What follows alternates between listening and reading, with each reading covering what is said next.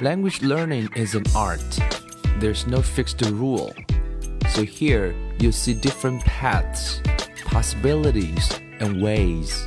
And hopefully you can build up positive rituals. Welcome to 英语 铺子.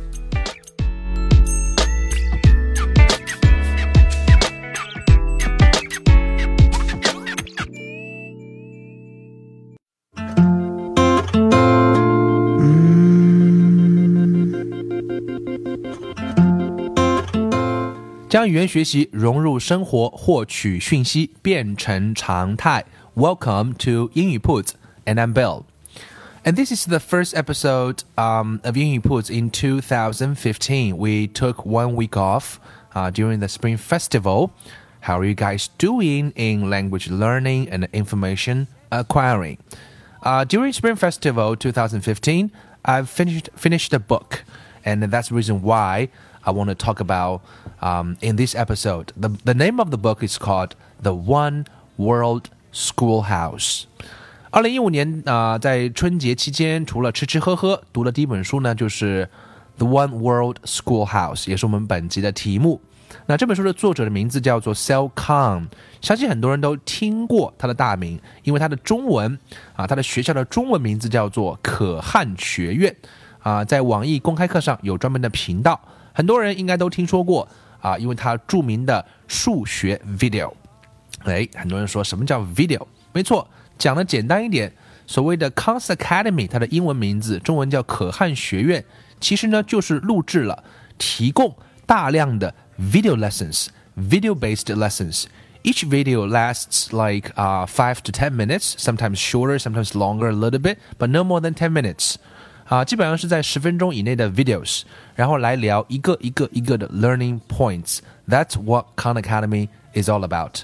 So till now, it covers a great variety of subjects, including math, of course, very famous, and then uh, physics and chemistry and SAT and GMAT and more and more and finance. So in the future, uh, they're going to uh, provide more videos. Uh, their slogan is trying to educate the world. 听起来又是另外一个啊、uh, 改变世界的故事，but it's actually quite true, and I think um he's awesome, he's great. 啊、uh,，从个人来讲的话，he's one of my role models. 啊、uh,，不仅是因为他自己本身有非常好的 educational background，啊、uh,，他本身毕业于 MIT，毕业后之后有在 Silicon Valley 的 hedge fund 啊、做那个风险投资公司的分析员。 有着非常高的收入啊，工作也很稳定。可是如果仅仅是这样的话，he's not that special because you know, as we all know, uh, the world doesn't care how much you know. The world cares more about you know what you can do, what you can invent with what you know. 啊，这个世界很多时候更在乎的不是啊你会什么，而在乎的是你能用你会的东西创造一些什么。And I think he is the perfect example. 啊，他创立了可汗学院，今天已经有超过啊，录制了超过 four thousand plus videos covered 啊 a great variety of subjects including math, um, physics, uh, chemistry, SAT, GMAT, finance, and more and more and more. 啊，他创办的可汗学院今天已经有得到了 Google 的支持。啊，Google 每年会在十五万个项目中选出五个，他们认为能够 change the world。 的项目来给予资金的支持。Google has funded um, two million US dollars, and also Gates Foundation uh, has uh, donated uh, more than five million US dollars to Khan's Academy. 那这些都是因为啊、呃，可汗所创造的这些 online video 的概念，让啊、呃、让更多的人看到了教育在未来的可能性。所以 Bill Gates 作序在啊、呃、这本书的封面上写了这样一句话说。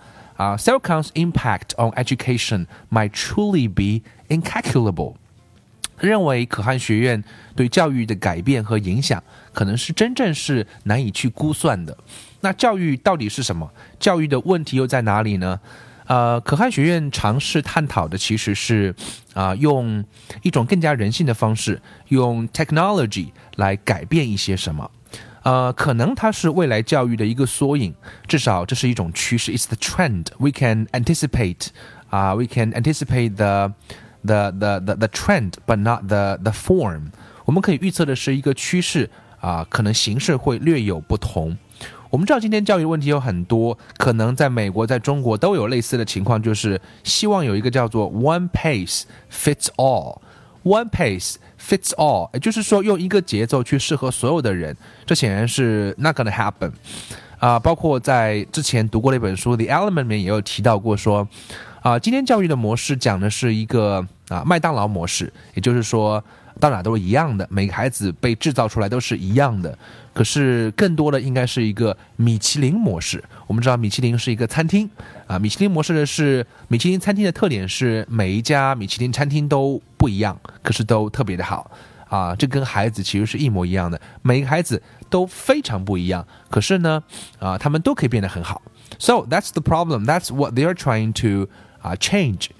啊，so 他们的改变源自于可汗他个人的一个经历。很多时候呢，这种创新都源自于他自身的一个需求。So Khan has a cousin, and she needs help with her math. So Khan try his best to tutor uh, his cousin uh, the math, and uh, also his friends' uh, kids math. And gradually, he just uh, find out some problems. Uh, and uh, he's trying to record some videos to help to find out to, uh, to also writing some software or programs to uh, to to to document those datas and to find out the problems to let the computer self-generate um, the more exercises for each students to meet their individuals uh, requirements 啊、呃，其实数学教育的问题在哪里呢？嗯，他认为说 啊，今天的数学教育，一般的情况在中国应该也差不多，就是上课我们听讲，然后回家呢做作业，然后会的呢就也不能更快，那不会的呢也无法得到老师的 attention，这是他的一个侄女碰到的问题啊，他开始来花时间来教他的侄女，每周一次或两次啊，在网上，可是呢后来他的侄女提出一个问题啊，这个问题其实。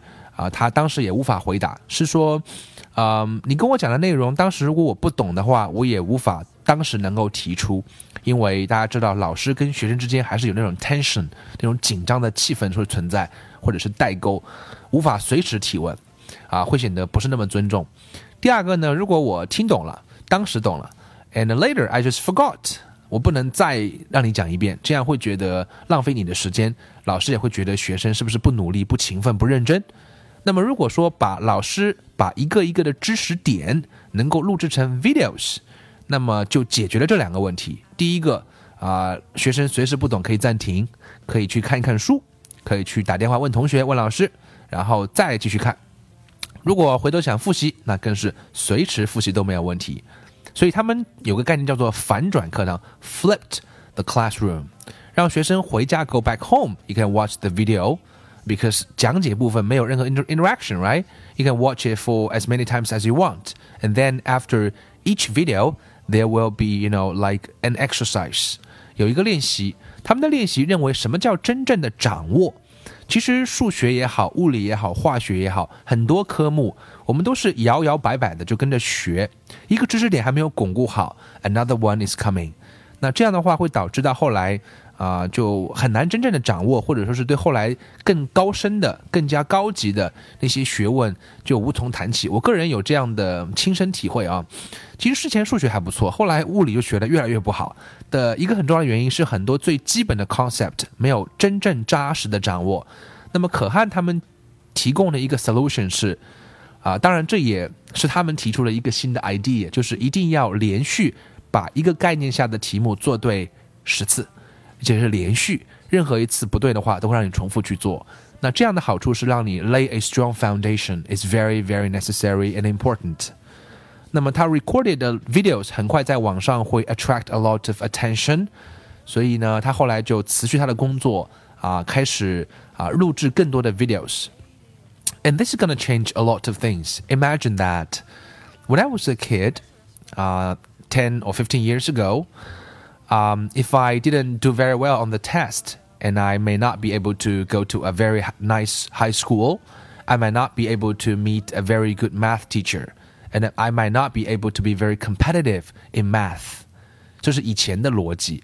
如果我们要考试考好，进入一个好的高中或初中，我就碰不到一个好的数学老师，然后我可能数学就越来越没有竞争力。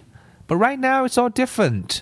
啊、uh,，Sal Khan 应该是 world class 的 math teacher, not the best one, at least one of the best, I guess. So 在全世界任何地方的任何学生都有机会聆听到最好的数学老师之一。来跟大家讲解数学的概念，step by step. How do you solve those problems? And after each videos and instruction lessons, there will be exercise online, and your data will be collected, and they will analyze it. They will give you feedback, And also your teacher can be 啊、，like a coach or mentor。当然，并不是要去替代所谓的老师的作用，老师会更多的扮演两个作用。第一个是 mentor，mentor。其实 mentor 就是像啊，读到博士或者是硕士的时候，我们会知道说会有导师。那导师干嘛呢？就是来给你更多的关注，或者是 coach，就像一个教练一样。我们在体育场上看到很多的教练，教练干嘛呢？会鼓励你，会帮你分析问题，进而慢慢的去解决问题。And that's exactly what our kids need about their education, about math, about all those subjects. 所以呃，可汗学院。uh, I think it's great, great, great. And I'm trying, and I'm also I'm, I'm using uh, his software and uh, videos to uh, to coach my boy learn math, and I think it's very interesting，非常有意思。我自己已经开始用了。那么他们认为所谓的啊、 uh, old classroom model simply doesn't fit our changing needs.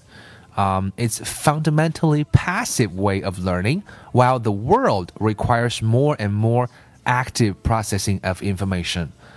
一百年前创立的教育制度，今天还在使用，所以在美国一样一样会有很多这样的批判，因为它其实是一种相对啊这个被动的学习，就是老师讲你就听吧，记吧。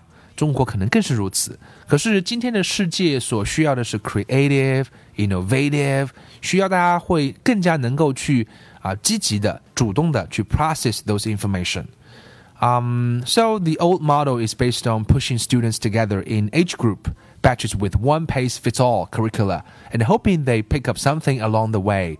It isn't clear that this was the best model 100 years ago. It certainly isn't anymore.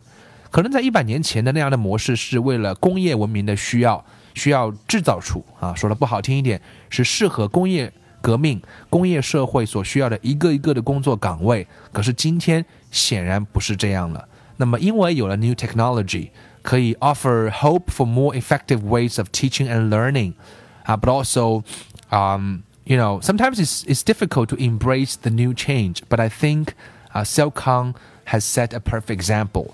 所以从可汗学院里面啊、呃，我个人就啊、呃、非常非常的啊、呃、，you know confident and also comfortable use all those resources online to coach my son's math。因为本身我自己数学前段还可以，后段也不敢说。可是有了这样的 resources 之后的话，I'm confident to use all those resources to teach my son, and I think it's very, very 啊、uh, interesting and worth sharing with you。 所以想今天做这样一期节目，跟大家简单来聊一聊它的概念是什么。它的概念是，并不是用技术来替代掉所谓的老师，他是希望把这个老师的作用做一个调整，把那个讲解的只是需要听的部分变成一段一段五分钟、六分钟、两分钟不超过十分钟的 video，把一个一个知识点讲清楚。那么这样的点完全可以交给学生去做 self control，学生可以自己去控制，快的可以稍微快一点，慢的慢慢来。每一个知识点讲完之后，都有 five or ten consecutive exercises. You have to answer them all correctly before you can move on. 一定要连续答对十次，才能够让你他们才认为这才是真正的掌握了，而真正的掌握才是更重要的。OK，所以呢，用这样的方式啊，我想我们每一个每一位家长都可以用这样的方式来教你的孩子数学。嗯，It's very important。那怎么来用它呢？最后跟大家来分享一下。英语铺子每周一到周五给大家推送一条文字消息，或者是六十秒的语音消息。各位可以在微信公众号上搜索“英语铺子”的拼音，添加之后就能够每天收到英语铺子的这条文字消息，或者是六十秒的语音消息了。